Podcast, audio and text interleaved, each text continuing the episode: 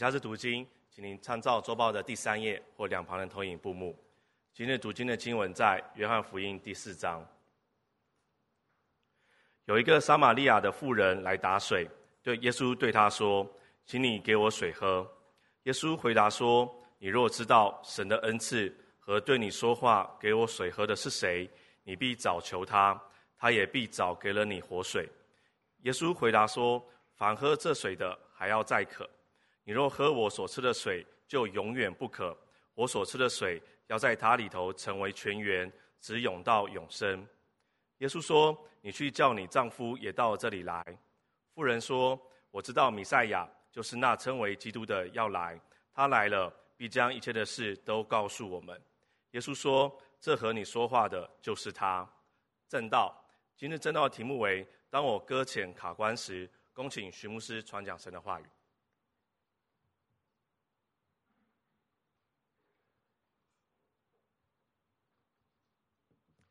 牧师传道各位弟兄姊妹，主日平安喜乐，母亲节喜乐，在这边祝福每一位伟大的母亲，哦，那个生儿育女所承受的，也愿上帝自己来祝福我们。我们也为着上帝所赐给我们爱我们的家人感恩，也为着神赐给我们在教会爱我们的属灵的牧人感恩。阿门。感谢神，让我们在这温馨的季节一起来领受上帝奇妙的爱。愿耶稣把他的诗歌赐给我们，我们也向主来唱诗歌。前阵子跟一个弟兄坐下来分享，他告诉我一句话，我刻在心板上。他说：“我觉得我的生活好像搁浅了，我的生活好像搁浅了。”哇，我觉得这个画面好生动。搁浅是我们不能进、不能退、不能上、不能下。我们不满足现在的情况，可是我们又无力改变跟突破。我不知道在我们当中有多少的弟兄姊妹，是不是我们的健康的情况现在是搁浅的？是不是我们现在的家庭的情况是搁浅的？我们的亲子关系、我们的夫妻的关系是搁浅的？我们的工作、我们的前途、我们的经济的情况是搁浅，是无能为力的。除了外面的搁浅，更深刻的是我们的内心里面，是不是很多的时候是卡住了，是搁浅的，是卡关了？我们的自我形象，我们看自己，我有价值吗？我值得被爱吗？是不是卡关了？而我们生命的方向，我们面对前面的道路。我们是否卡关了？我们是否看到，也许人生就是这样，有新的方向，有新的盼望吗？更深刻的思想是，一些人很用心的寻求神，也愿意遵循神的话，但当我们去尊敬神的话的结果，似乎不像我们所想象的时候，这时候我们对神的信心关系，是否一些时候是卡关的？我觉得我做了。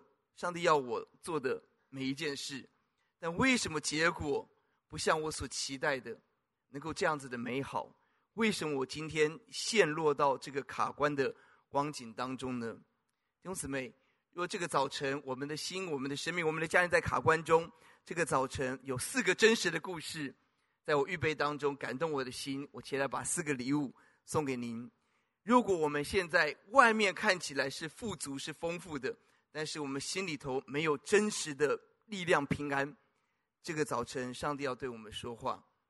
如果我们爱我们的孩子，我们很焦急，从小在教会长大，明明好好的，为什么突然到了一个时间就完全变了？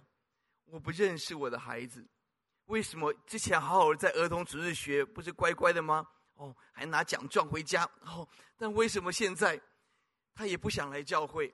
每次来教会都是像打世界大战一样，为什么？这个早晨，上帝要给我们盼望。如果我们自己、我们的孩子长时间被手游、被电玩、被娱乐所抓住卡关，我们在旁边急得跺脚。这么棒的人，为什么卡在这样子的一个娱乐中？卡在这样子的一个无法前进当中？卡在这个情关当中？这个早晨，一个真实的故事要鼓励我们。最后，如果我们对耶稣的话语，我们觉得我们努力遵行了，结果不像我们想象中的，我们的信仰似乎卡关的时候，还有出路吗？这个早晨有四个故事要送给大家，而我们回到圣经，今天的经文在约翰福音第四章，是耶稣行路到了撒玛利亚这个城市，跟犹太的城市，整个两个民族是世仇，他们本来是兄弟，但是不同的地方，南国北国。而到了耶稣的时代，这两个地方是世仇，根本是老死不相往来。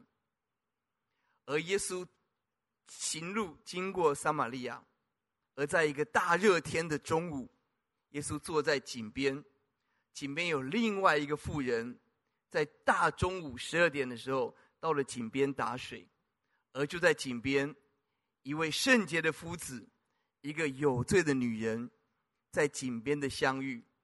而那一个相遇中，一百八十度改变这个卡关、这个搁浅的女人，她的人生有一个全新的开始。这是今天早晨的经文。也愿这个早晨，我们不单是坐在教会中，我们更是坐在耶稣的面前，如同撒玛利亚的井边。愿主帮助我们在今天我们人生选择的十字路口，我们看到耶稣走向我们，耶稣温柔的呼唤我们。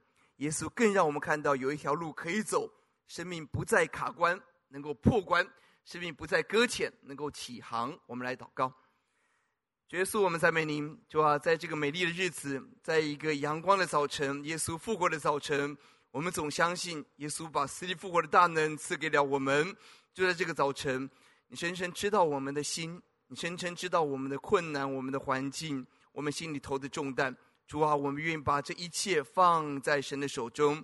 主啊，你如何怜悯得着撒玛利亚的妇人？求你今天也怜悯得着我。哦，主啊，也怜悯得着我的家人，得着我所爱的弟兄姊妹。哦，主啊，就在这个早晨，求耶稣活化在我们的面前，求耶稣站在我们的面前，让我们知道，我们不只是来到一个硬体的会堂里。让我们知道，我们来到施恩的宝座前，我们知道，我们来到欧洲撒玛利亚井边，是与耶稣相遇的地方，是生命的更新突破的地方。求主对我们说话，谢谢主，听我们的祷告，仰望奉耶稣的名，阿门。是的，今天我们一起来思想，耶稣如何得着一个卡关、一个搁浅、一个看不到明天的女人。耶稣用五个步骤，非常完整，圣经上记载，耶稣如何帮助这一位。富人，今天耶稣要帮助你，帮助我。第一个步骤，耶稣用一句话引发他的需求，触动他心里头一个按钮，他的心，他所需要的，耶稣用一句话来触动他的需求。首先，我们看到耶稣主动开口，耶稣向他说话。第七节，耶稣跟他说：“一个撒玛利亚的妇人打水，耶稣对他说，请你给我水喝。”耶稣主动开口，打破这个僵局。好像在坐电梯的时候，很多时候有僵局，是不是？哦，巴不得赶快到。哦，耶稣主动开口打破这个僵局，请你给我水喝。第九节，这个妇人说：“有没有搞错啊？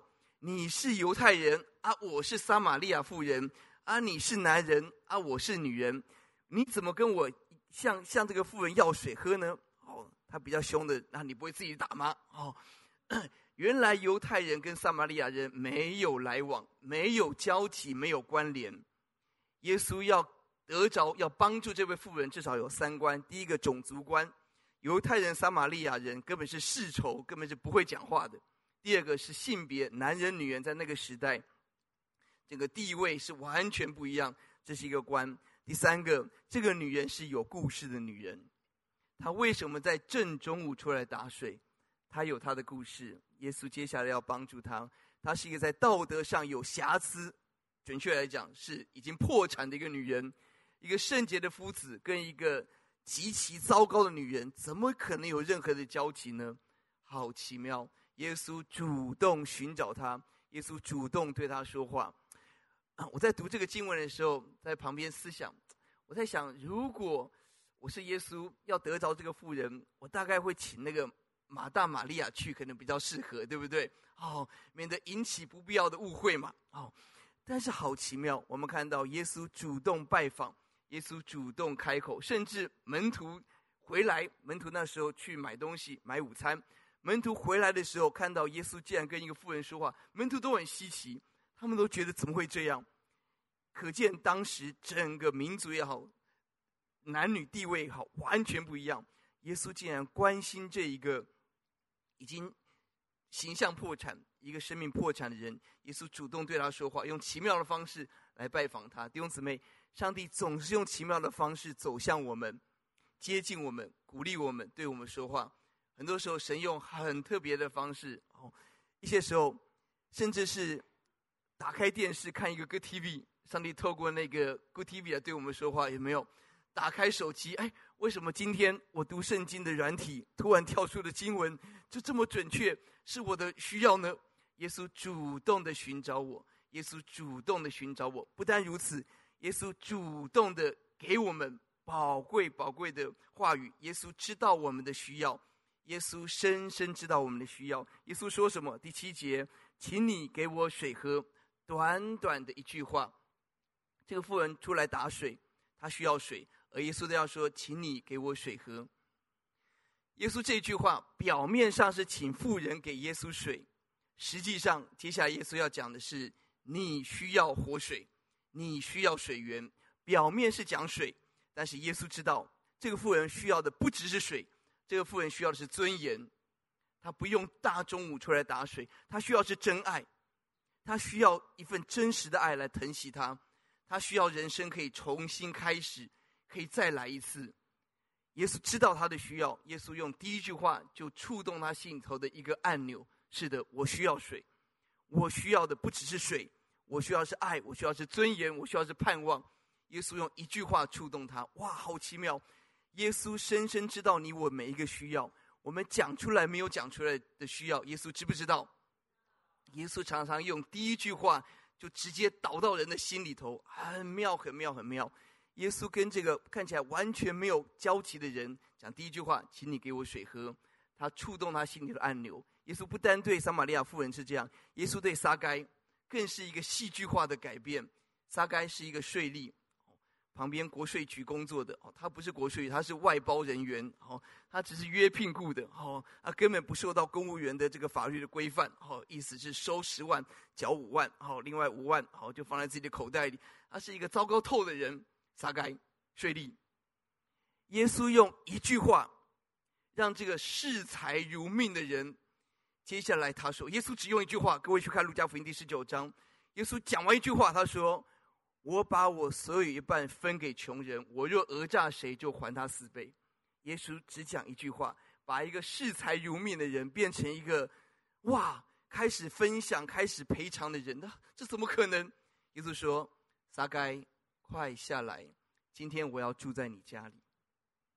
耶稣知道这个人已经破碎的那个人生，他需要的是耶稣，他需要是重建。撒该撒迪是公义的意思。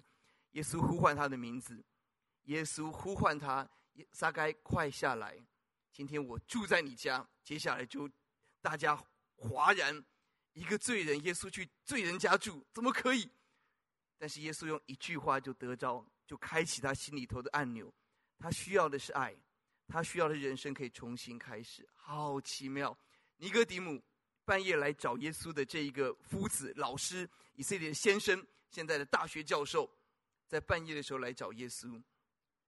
耶稣第一句话直捣黄龙：人若不重生，是不能见神的国。耶稣知道他学富五车，但他里头有一个大的问号，就是他的永恒要去哪里？他没有永生的把握，而耶稣一句话直接导到他心里头：你要永生，而你要重生。哇！耶稣知道我们的需要，弟兄姊妹，很多的苦来自于我们觉得没有人知道我们，即便讲出来，别人也不不能够明白。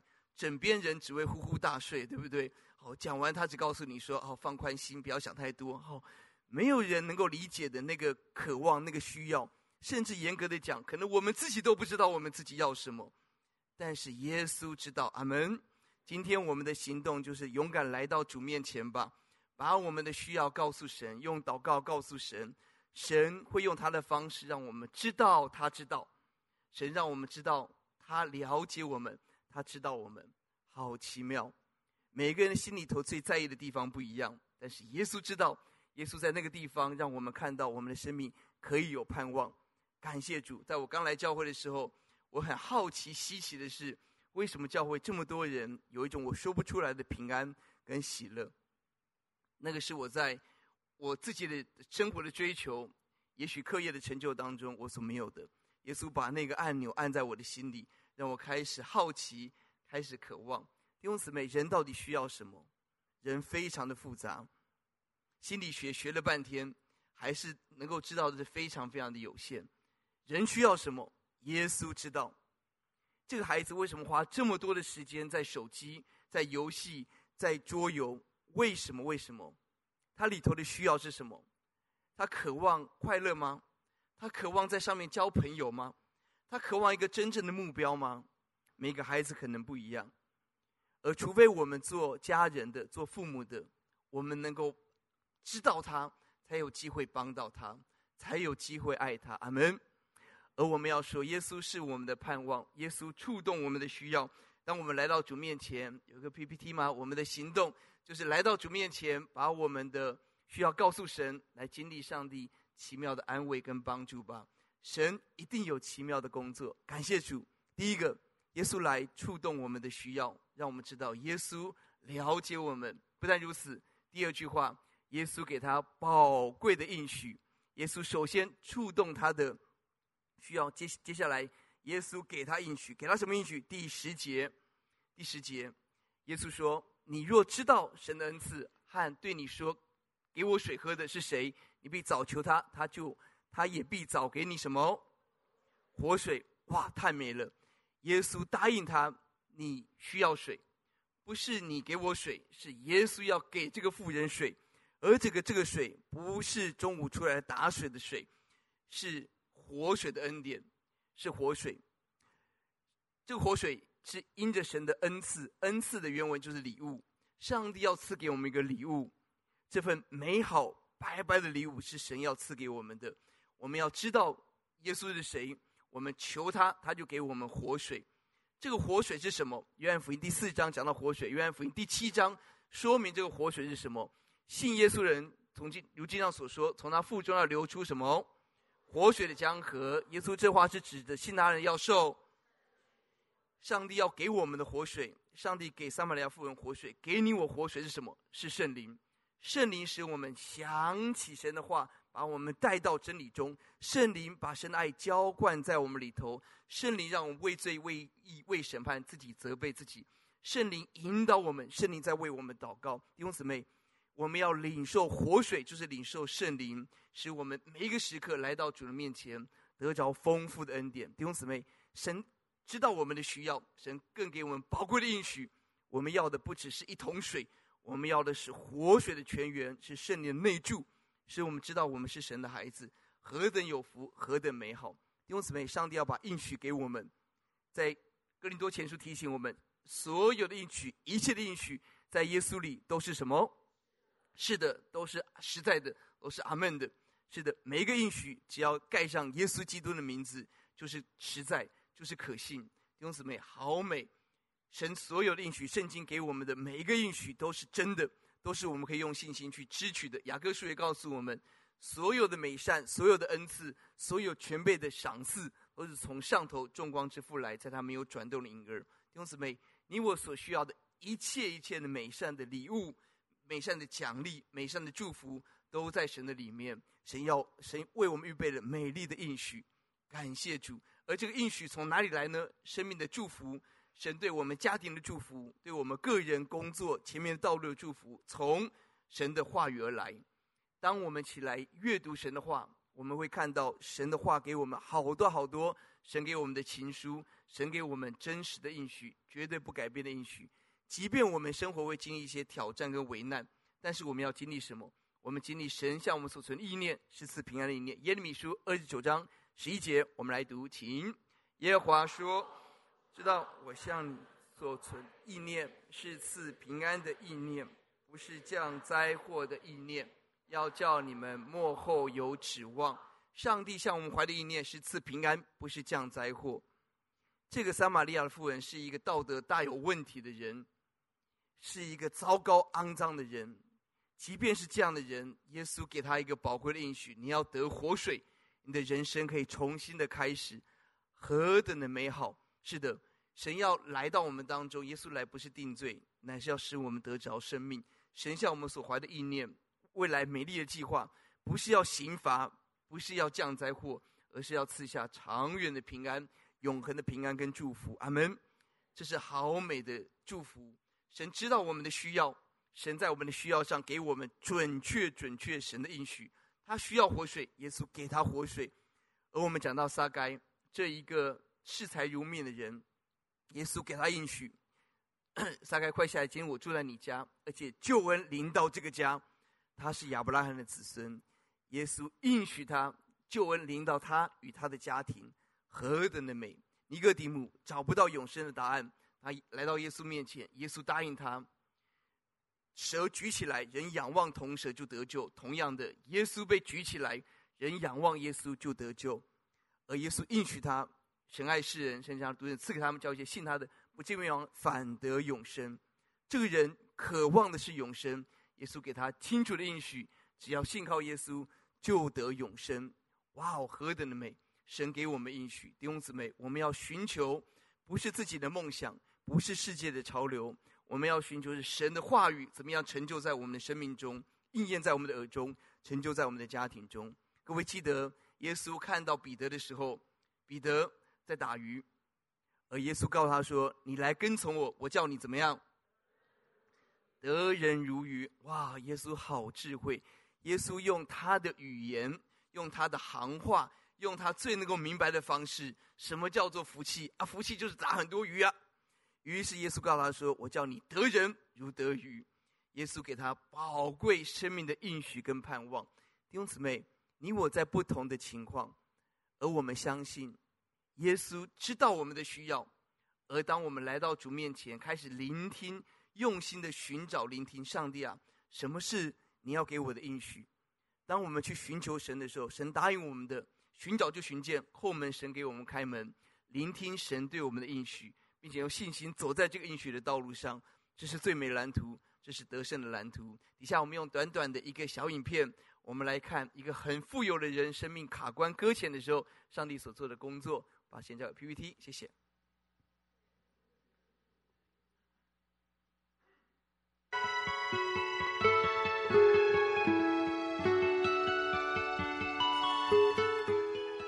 李先生家境富裕。乐善好施，饱读诗书，是个很有学问的商人。他看起来完全不会为任何事情烦恼，但是，他并不快乐，常常一个人苦苦思索着人生的无常，不知人死后究竟会怎样。黄泉路上那谜一样的未来，令他感到恐惧不安。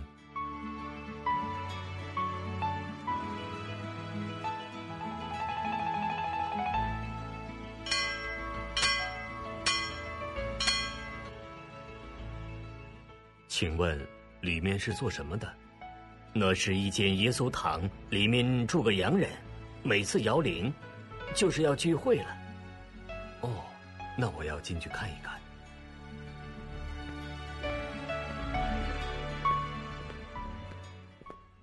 创造宇宙的上帝，爱世上每一个人。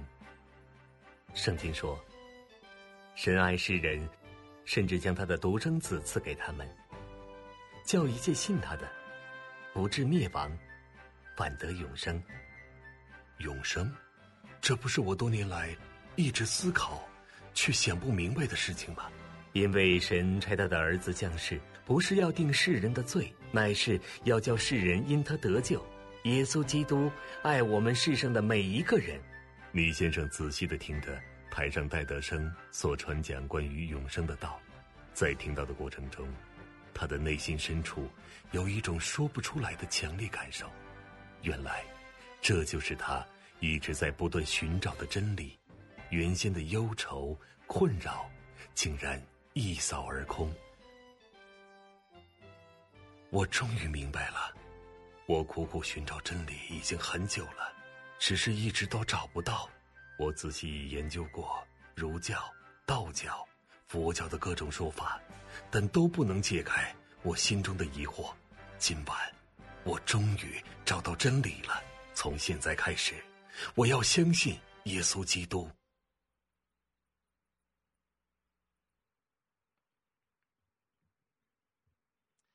这个是在戴德生宣教的时候的一个故事，很奇妙。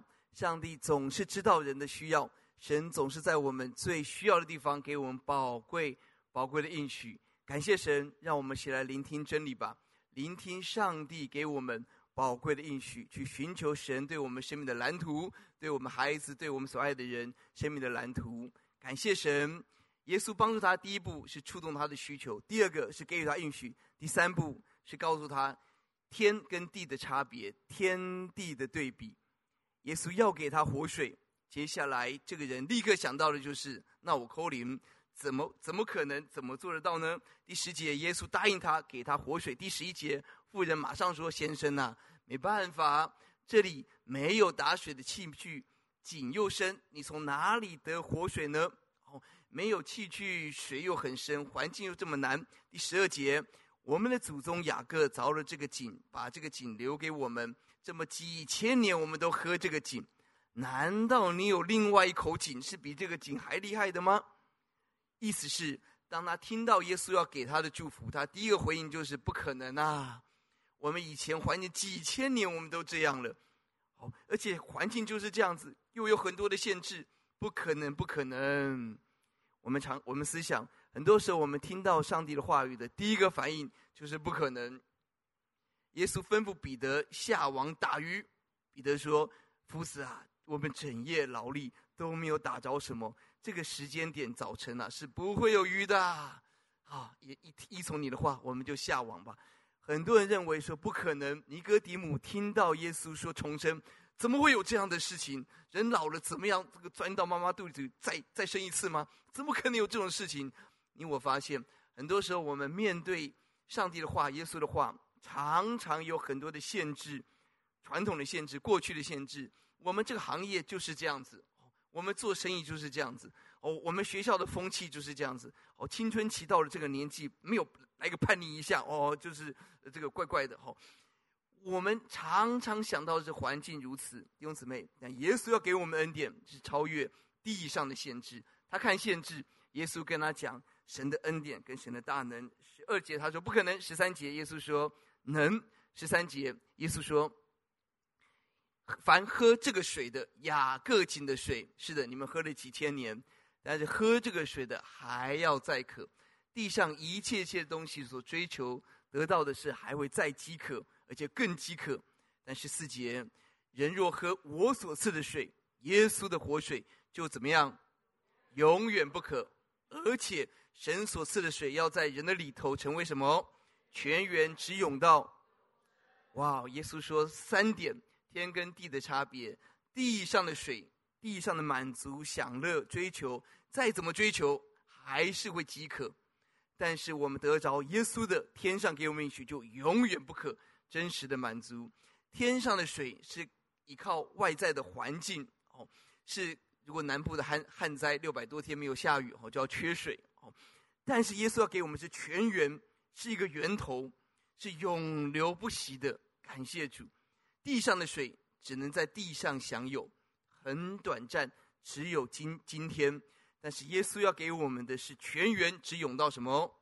永生。神给我们的是永远不可，是全源，是永生，是源源不绝的喜乐、力量、盼望在我们的里头。哇哦，这是天跟地何等大的差别啊！上帝要给我们的是天上顶级的祝福，是远远超过我们所想象的祝福。感谢主，人期待地上的爱情，但是爱常常伤了我们的心。但是耶稣用永远爱来爱我们。我们人需要朋友，但是朋友总有分开的一天。但是耶稣要做我们永远的朋友，永远的家人。阿门。我们期待地上的安全感，但是耶稣告诉我们有永远的天家，有永远的平安。我们期待今天活得很丰富，耶稣说有一个更丰盛的生命，而且在天上充满的是生命，很奇妙，有生命泉，有生命水，生命泉水旁边有生命树。结生命的果子，还有生命册。你发现，在永恒中，每一件事物充满了活，充满了生命，充满了活泼的盼望，直涌到永生的喜乐跟荣耀。弟兄姊妹，许多人抓地上的是何等的可惜，但耶稣要给我们天上的。当我们定睛在天上，我们就得着那份极大的丰盛。经文路加福音十八章告诉我们，神为人为神的国撇下房屋、妻子、弟兄、父母、儿女，没有不在今世得，在来世得永生。感谢主，神答应我们，当我们定睛在天上求神的国，神要把我们今天的需要、永恒的需要，神要丰丰富富的赐给我们。感谢神，我们的行动是什么？你我的行动定睛天上。定睛神的话，要得着神赐给我们从今天到永远，从地到天那个永远的祝福、美好的喜乐跟恩典。一个孩子从小在教会长大，他的爸爸是牧师，他的阿公是牧师，他的很多代都是牧师。而到了十多岁，他到外面读书，他发现哇，原来外面的世界这么宽广，这么有趣。他开始参加无神论的讲座，他发现这些人讲的好有学问呐、啊。博大精深，哇！思想真是深邃，哇！我从来没有想过的东西，哇！他旁边有一个很有爱心的一个一一个长辈，鼓励他还是要去教会。他说：“教会啊，你不要跟我讲哦，那个小时候我都去过了。现在我要来开始研究这些博大精深的学问呐。”十四岁的一个小朋友，而他却发现这个孩子有分辨力。他说：“这些人呐，思想很深邃。”生活很污秽，他觉得这些人怪怪的，但是这些讲的话很吸引他，他就继续去听那个无神论的讲座，哇，觉得他们很厉害。后来呢，突然之间一个瘟疫，于是他没有办法继续听那个讲座，学校都关门了，他就只好回家。他回家也不太想去教会。一个早上，礼拜天的早上，在英国下着雪的日子，一月六号。他大雪大到一个程度，他没有办法去他平常去的教会，没有办法，他就只能到路旁的一个小小的教会，哦，也是去躲躲躲这个恶劣的气候。他就进到那个教会，哦，进到教会果然下下大雪，很多人被困在家里头，教会稀稀落落的几个人，哦，他想说，真的悲惨的一个早上。而这个领会的呢，领会这位弟兄才信主才一个月。就排他领会哦，唱诗歌哦，他可能也不太会唱哦哇，就整个聚会就是哦，这个很很外面下的风风雪暴风雪哦，里面诗歌零零落落啊，这个很凄惨。突然间门打开来了，哦，那个执事跑进来说：“哎呀，这个牧师不能来啊！哦，下大雪，那个那个火车不开呀！哦，今天讲到那牧师没来了啊，牧师没来怎么办？牧师没来怎么办？哦。”那那那那那哦，我们请陈赛峰执事好了哈，来来，哦哦呃美美兰执事啊，来来来，请请执事就上台讲嘛啊啊，我要讲到啊，这个这个这个这个执事被拱上去了哦，他也他也没办法哦，这个这个执事就是比较基层的做工的哦，他也没有准备嘛哦，他也不知道讲什么，哦，他说打开圣经，以赛亚书四十五章十一节，地极人要仰望耶稣，仰望耶稣。就必得救。那这个十五岁的一个小小男孩，从小在教会长大，这个听爸爸讲到哦，参加多少聚会，哇，这个人哦，这个言语粗俗哦，讲的我都知道哦，就是他就觉得哦，赶快撑过这一天吧。突然之间，这个讲员不知道是 哪来的一个想法，突然之间，这个讲员又指着这个小朋友说：“年轻人，你要仰望耶稣，不要再靠着学问了。”不要再靠自己的，仰望耶稣就必得救。年轻人，你要仰望耶稣。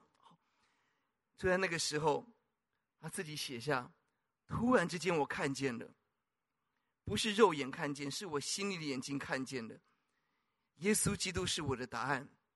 耶稣基督不再需要靠这么多的学问，这么多这个世俗的这些方法，不是的，就是仰望耶稣，就是仰望耶稣，定睛耶稣，就得着拯救。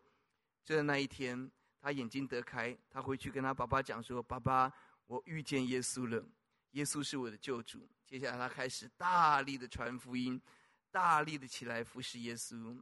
这个人是斯布真，他后来建立在英国伦敦非常强壮的教会，祝福全世界。弟兄姊妹，我们爱我们的孩子，我们很急切他们什么时候可以遇见耶稣。但是我们有一个信心，我们的孩子是耶稣基督的孩子。阿门。耶稣比我们更急切，耶稣一定有奇妙的方式触动他的需求按钮，给他应许，让他看到天上的事更美更好。弟兄姊妹，神帮助我们，这是我们的信心。求主帮助我们，让我们来到主面前吧。整个过程，他的父亲很多弟兄姊妹不断不断为他祷告。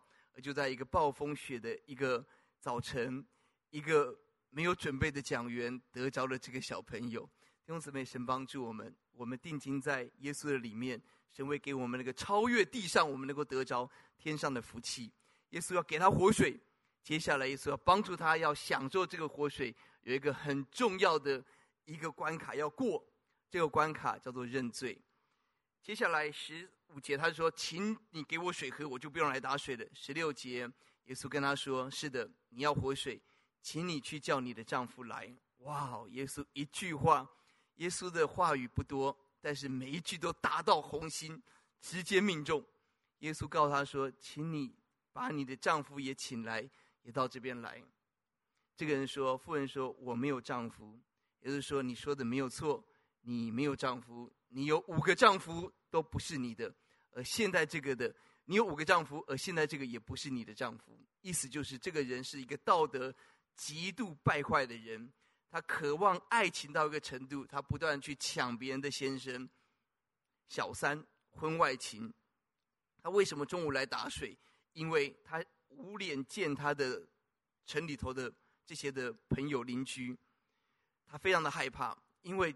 早晨、傍晚打水一定会，哦，就像我们去倒垃圾，哦，总是会碰到邻居打个招呼，哈，他就不要，哦，他就是中午去，为什么？他是一个已经颜面扫地的人，他是一个已经名誉破产的人，而耶稣指出他里头的生命最黑暗是你的情感，这一关你要过，你要把生命的主权交给神，要起来认罪。哇哦，耶稣好温柔。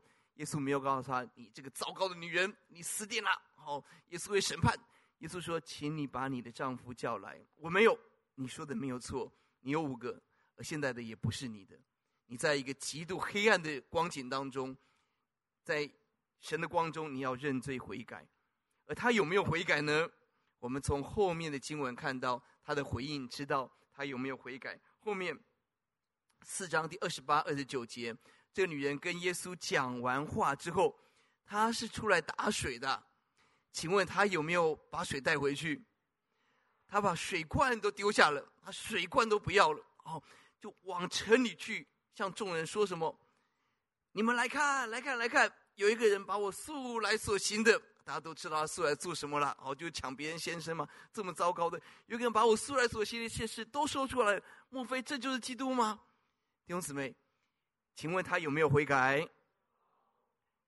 他悔改了，他看到他要的不是那个井边的水，他得着的是耶稣的活水，他被耶稣改变了。过去他不要跟任何邻居互动，如今他走到大街小巷说：“来看，来看，来看，我这么糟糕的，我这么糟糕的，有一个人来帮我，你们来看，他是基督。”我们看到这个人真实的认罪悔改，而上帝要给他活水。是让他在真正悔改当中，神给他活水的恩典跟祝福。感谢主，感谢主。撒该是如此，撒该视财如命，但是耶稣拜访他，耶稣只讲一句话：“撒该快下来，今天我住在你家。”他立刻说：“主啊，我把我所有一半给穷人，讹诈了谁就还他四倍，了不起。”他真实用行动来悔改，过去如何贪贪财，他用加倍加倍补偿。在利未记的律法，赎愆祭是亏欠别人要加百分之二十，加五分之一做赔偿。而他说我赔偿四倍，也就是说他做比律法高了二十倍来做赔偿的动作。他是一个真正悔改的人。弟兄姊妹，神帮助我们，神要给我们活水，而我们拦阻我们得活水的东西叫罪恶。今天耶稣一定要光照我们，什么是我们生命当中的黑暗跟罪恶？神光照我们的目的。是给我们赦罪的恩典，使我们得着脱去那个羞愧，脱去那个黑暗，得着自由跟生命的大能跟盼望。罪恶好像什么？去年夏天，我们的客厅的冷气我们搬过来三年左右，去年夏天，因为客家人，各位知道，我们客厅冷气都很少开。哦，这个 嗯，也疫情嘛，也没有什么比较少客人来，哦，所以我们客厅冷气很少开。哦，开了之后，哎，奇怪，这个冷气就是它运转个一分多钟，哎，它就自己就熄掉了，自己就就就归位就停掉了。哦，我们用不同的遥控器，哎，奇怪，哇，这个有什么客家人的智能冷冷气吗？啊，一分钟它就熄掉，然后试了好多次都这样。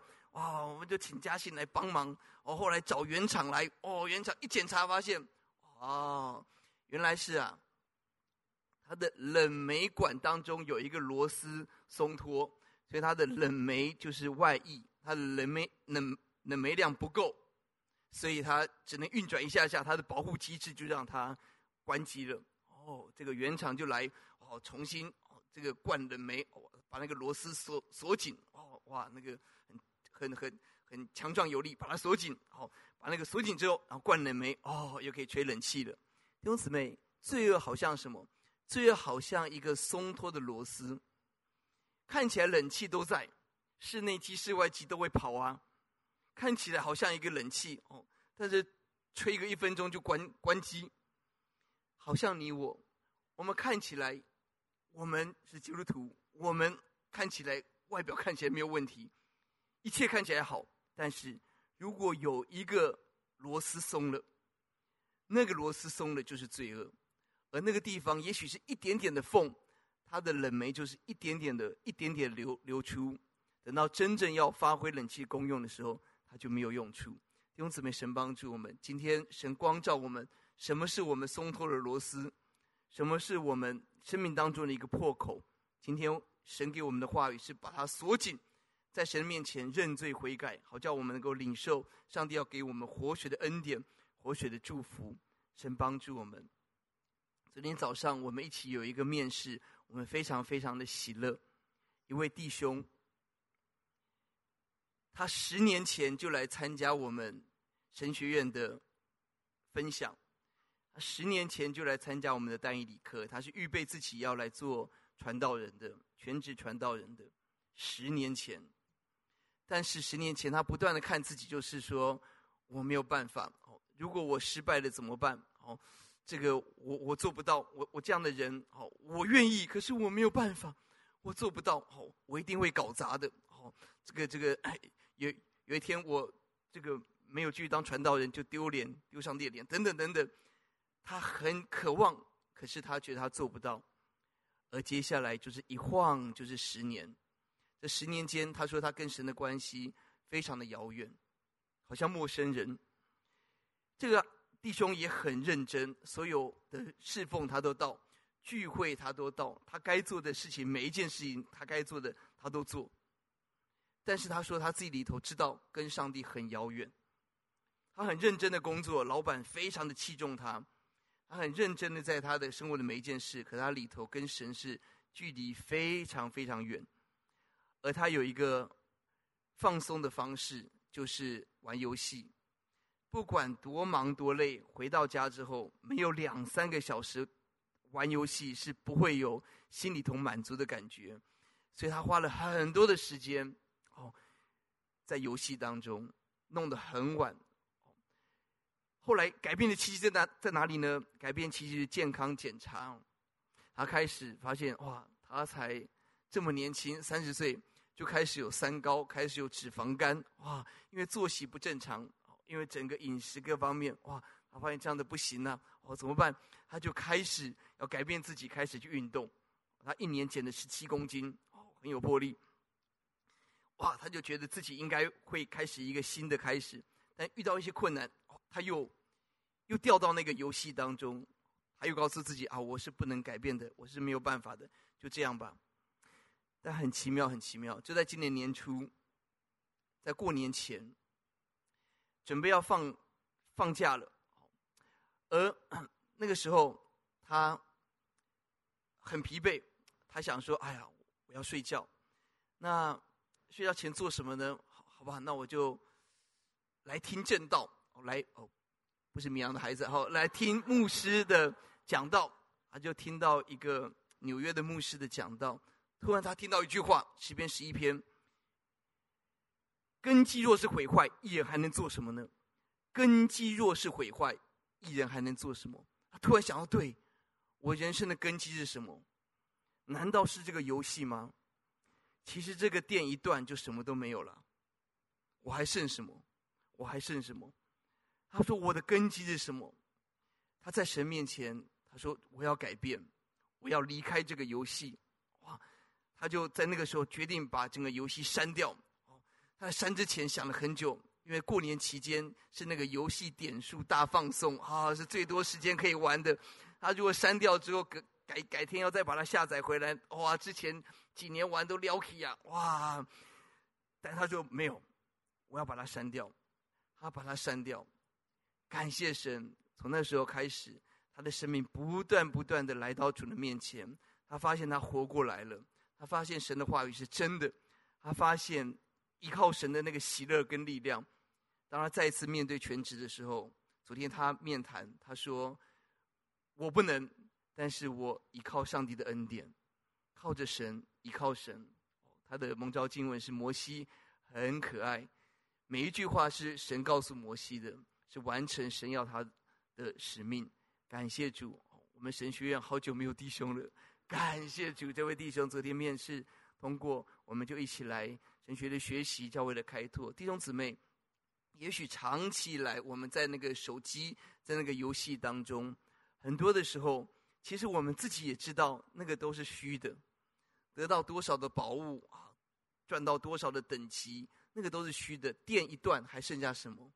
但是我们似乎没有办法改变自己，但是耶稣能，耶稣的一句话，远在纽约的一个牧师的一句话，神的话语，光照这个孩子，他的生命改变了，他砍断所有的游戏，他开始展翅上腾。弟兄姊妹，我们相信神能做这个奇妙的工作。当神的话语触动我们，我们看到人生可以活得更加的喜乐、丰富跟荣耀。感谢神，神带领我们认罪悔改，砍掉游戏，砍掉黑暗。最后迎向上帝的恩典，而接下来呢，最后一段，耶稣帮助他讨论，整个讨论的重点在于耶稣对焦耶稣基督。十九节以下，这个妇人开始跟他做神学辩论。妇人说：“先生啊，我看出你是个先知，哇，你什么都知道。好，你还知道我之前有五个，好，你是个先知。那我问问你问题：我们的祖宗在这山上，在撒玛利亚，在这山上敬拜，你们倒说应该敬拜的地方地点是在耶路撒冷。”啊，那到底是在哪里呢？二十一节，耶稣说：“妇人呐，你当信我，时候将到，你们拜父不在这山，也不在耶路撒冷。重点不是地点，重点是我们的焦点，不在这山，不在耶路撒冷。”继续二十二节，你们所拜，你们不知道；我们所拜，我们知道。救恩从犹太人而来。二十三节继续讲，真正拜父的要用什么？心灵和诚实拜他，因为父要这样的人拜他。继续讲二十四节，神是个灵，所以拜他必须用心灵跟诚实来拜他。二十五节，妇人说：“我知道弥赛要要来，那称呼基督的要把一切事告诉我们。”二十六节，耶稣说：“和你说话的就是他。”哇哦，弟兄姊妹，这么多的神学辩论，耶稣要强调的是，重点不在地点，重点在焦点，重点在我们的目光的焦点在耶稣的身上，心灵诚实可以翻译成圣灵跟真理。我们在圣灵中，在真理中来敬拜神。我们敬拜的焦点不是任何的神学、任何的仪式，而是耶稣。弥赛亚就是耶稣基督。我们敬拜的焦点是耶稣。用姊妹神帮助我们。这个人认识耶稣之后，他把水罐丢了，接下来到城里头去宣讲。然后呢，好多人出来看耶稣，好多人出来认识耶稣。来，幸好四章四十一节、四十二节，这群人。信了耶稣之后，因着耶稣的话，信的人就更多了。他们为什么信呢？四十二节，便对富人说：“现在我们相信，不是因为你的见证，而是我们亲自听见了，这真是救世主弥赛亚耶稣基督。”你发现，人真正的相信，不只是外面的事件，真正的相信来自于听见神的话，真正的认识神，认识耶稣之后，我们的生命就一百八十度的改变。弟兄姊妹，耶稣是焦点。耶稣是万有的焦点，感谢主。我们看到罗马书第十章第四节，律法的总结就是基督，所有神的话语，所有神的律法，所有敬拜的目标，所有我们宣教的目标，就是耶稣基督。所有恩赐的来源，以弗所书第四章，升上高天，掳掠仇敌，把各样恩赐赏给我们，各样我们所需要的礼物、智慧，都在耶稣基督里面。感谢神，这是我们的盼望。我们可以长大成熟的关键，第四章在于耶稣基督。我们在他里头长大成熟，认识神的儿子耶稣基督。我们信心的焦点，希伯来书告诉我们，仰望我们信心创始成终的耶稣。我们信心的焦点是耶稣，我们的盼望在耶稣。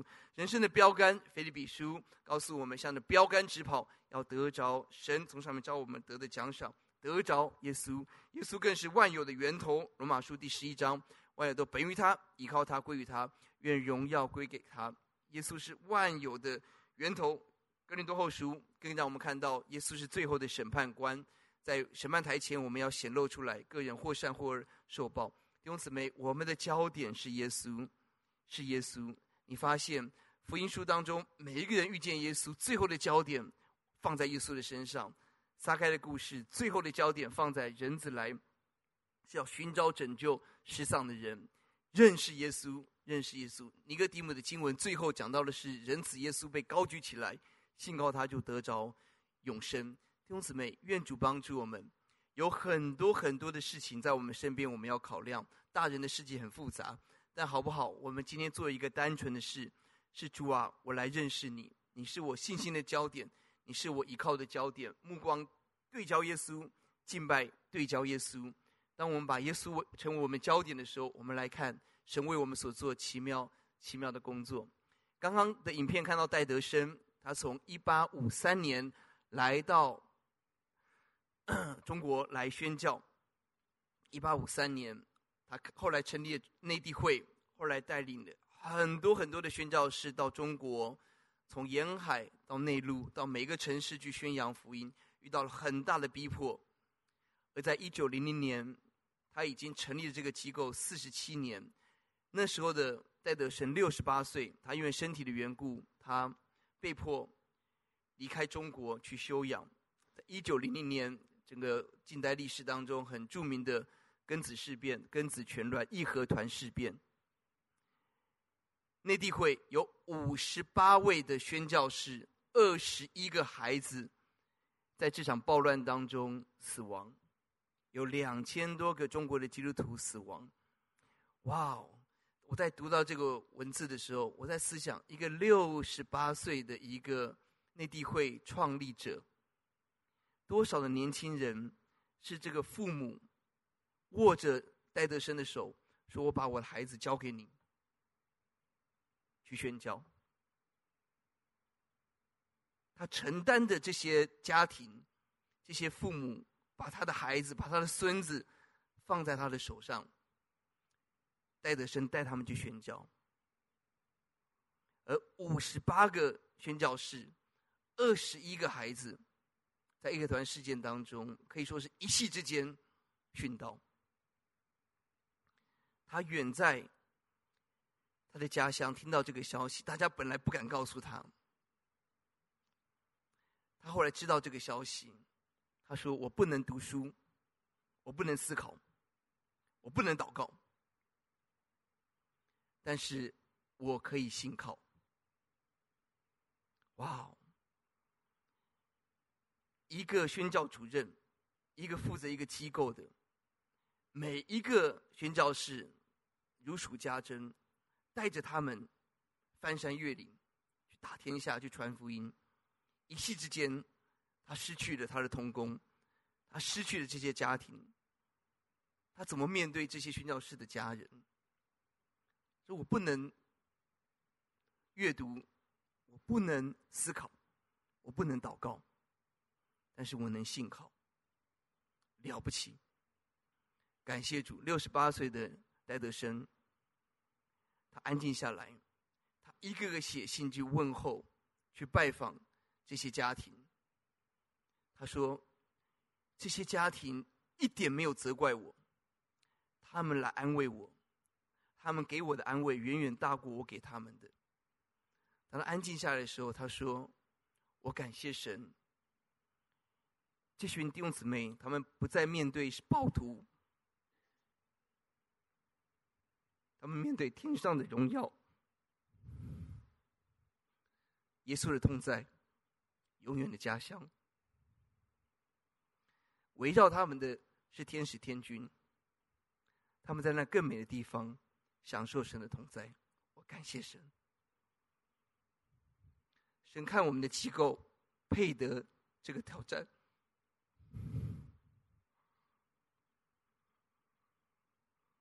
我们的信心被试炼，可以承受神更大的托付跟使命。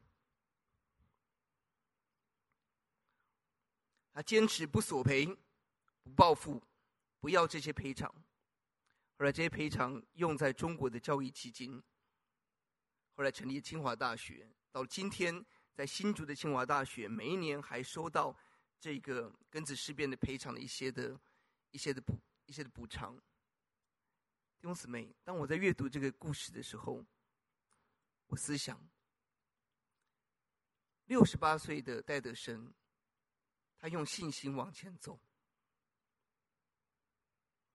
很可能在那个事变，整个机构瓦解，更可能是信心瓦解。他怎么往前走？在没有办法读经、没有办法祷告、没有办法阅读思考的时候，他选择信靠。感谢主，上帝后来透过内地会，后来透过 OMF 做了更大的工作，带领更多人信靠耶稣。而他的一代一代一代的孙子，到现在中华福音神学院，我们的母会，我们的 神学院的院长，是他的第五代的孙子，在做中华福音神学院的院长，继续服侍华人，做华人的宣教。感谢主。礼拜五去参加一个安息礼拜，很感动。一个贵会的老牧师，八十九岁、九十岁，安息主怀，在基隆，我跟牧师一起前往参加。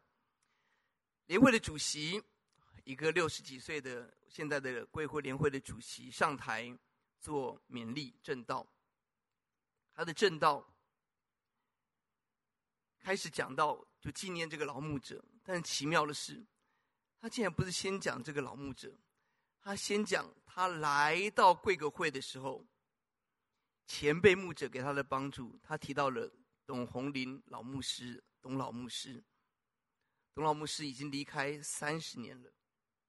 他说他刚来贵格会的时候，董老牧师给他一句话，他说：“传道人不怕死。”师母不要钱，教会就会被建立起来。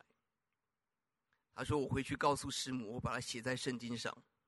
传道人不怕死，师母不要钱，把教会建立起来。”哇哦！这六十几岁的牧者在台上分享三十年前董老牧师给他的勉励。董老牧师离开三十年了，但他因信仍旧说话。阿门。得着这六十几岁的牧者，也继续在昨天的整个安息礼拜当中，继续鼓励我们这些年轻的牧者，不要贪财，不要怕死，来完成上帝的工作。哇，什么叫做荣耀？什么叫做价值？我看到真正的价值来自于我们把生命献给主，在天上得着上帝的怜悯悦纳，在地上不是人记得我们，而是美好的榜样。勇敢的见证，继续点燃下一代的年轻人，可以走上寻找传福音的道路。我们透过信息一分钟，把这个信息带回家。谢谢。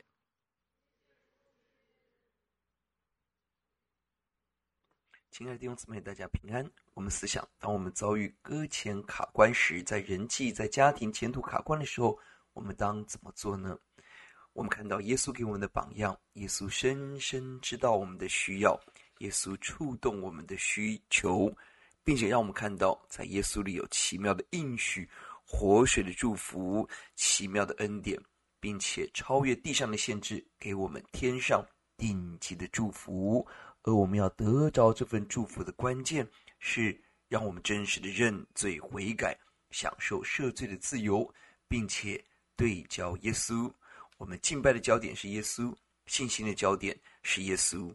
让我们起来认识他，认识神给我们奇妙的恩惠。愿天上的光照在我们的里面。我们祷告，主耶稣，我们赞美您。每一个搁浅卡关时，是经历耶稣的时刻。让我们听见神的应许，得到天上的福气，认罪悔改，因着耶稣得着丰盛。谢谢主，祷告仰望，奉耶稣的名，阿门。求主帮助我们。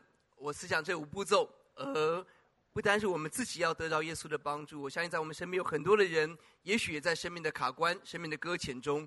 求主帮助我们，让我们走耶稣的道路吧。我们起来安静下来。思想这个弟兄姊妹，这个家人他需要什么？让我们的话语如同耶稣一样触动他的需要。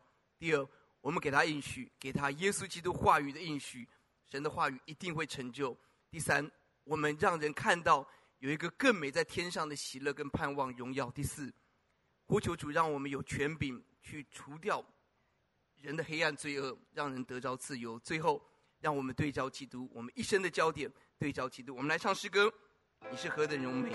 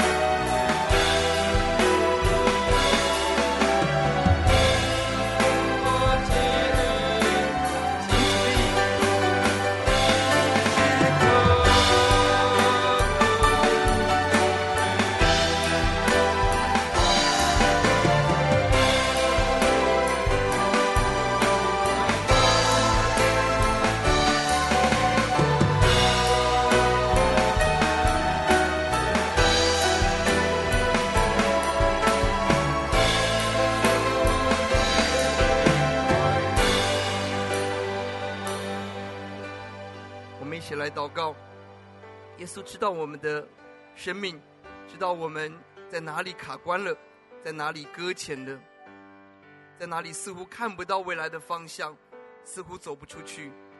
耶稣知道，你我愿意把我们人生主权交给耶稣吗？你我愿意来到主的面前，聆听神给我们宝贵的应许吗？你我愿意看到定睛天上，定睛耶稣，认罪悔改，得着神为我们突突破。得着神给我们奇妙恩典跟祝福吗？把我们的需要，把我们的挂心交给耶稣，求主接受来祷告，请。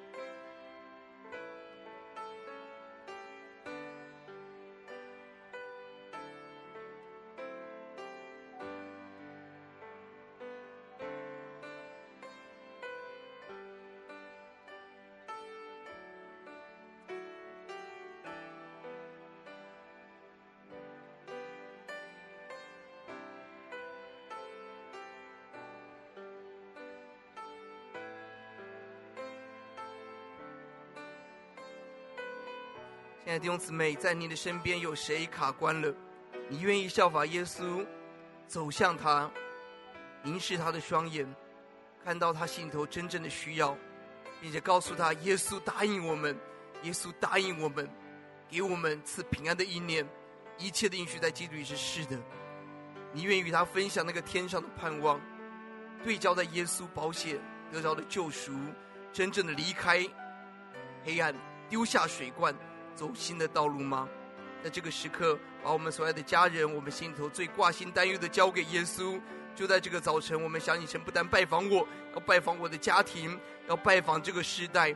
台湾在一个很危险的时时候，但我们相信神在找找，在破口当中有一个人在祷告，神要怜悯这个城市，要把平安的福音降临在这个地方。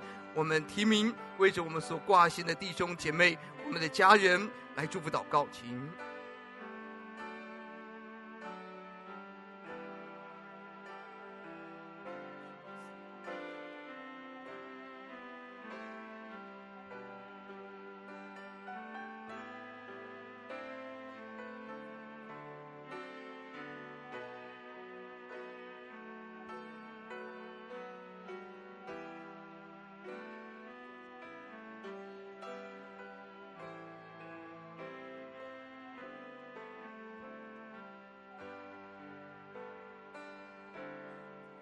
一起来祷告，主耶稣，我们好像这个在撒玛利亚井边的妇人，我们身边有很多的眼泪、叹息、无奈，我们不知道怎么突破。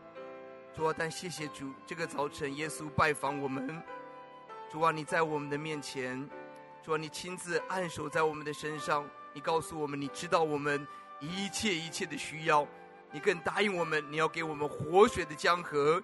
你要给我们满足的喜乐，你要给我们永远的福乐，天上的盼望。呼求主，让我们不再定睛地上，也不再被罪恶所抓住。欧，主啊，起来定睛耶稣，就在在我们当中，我们身体有软弱的，家人生病的，我们孩子在我转迷路当中的。欧，主啊，抓，我们的前途在茫然当中的，我们的情感在失落当中的，我们心中有很多很多我们不明白事的。欧，主啊，把这一切都交在主的手中，因着耶稣的大怜悯。让神的爱在这早晨拜访我们，让我们生命不再搁浅而能够起航，不再卡关而能够突破。靠的那加给有力量的，凡事都能。愿主自己做奇妙使你安慰的工作，听我们的祷告，感恩，奉耶稣的名，阿门。请坐，神祝福大家。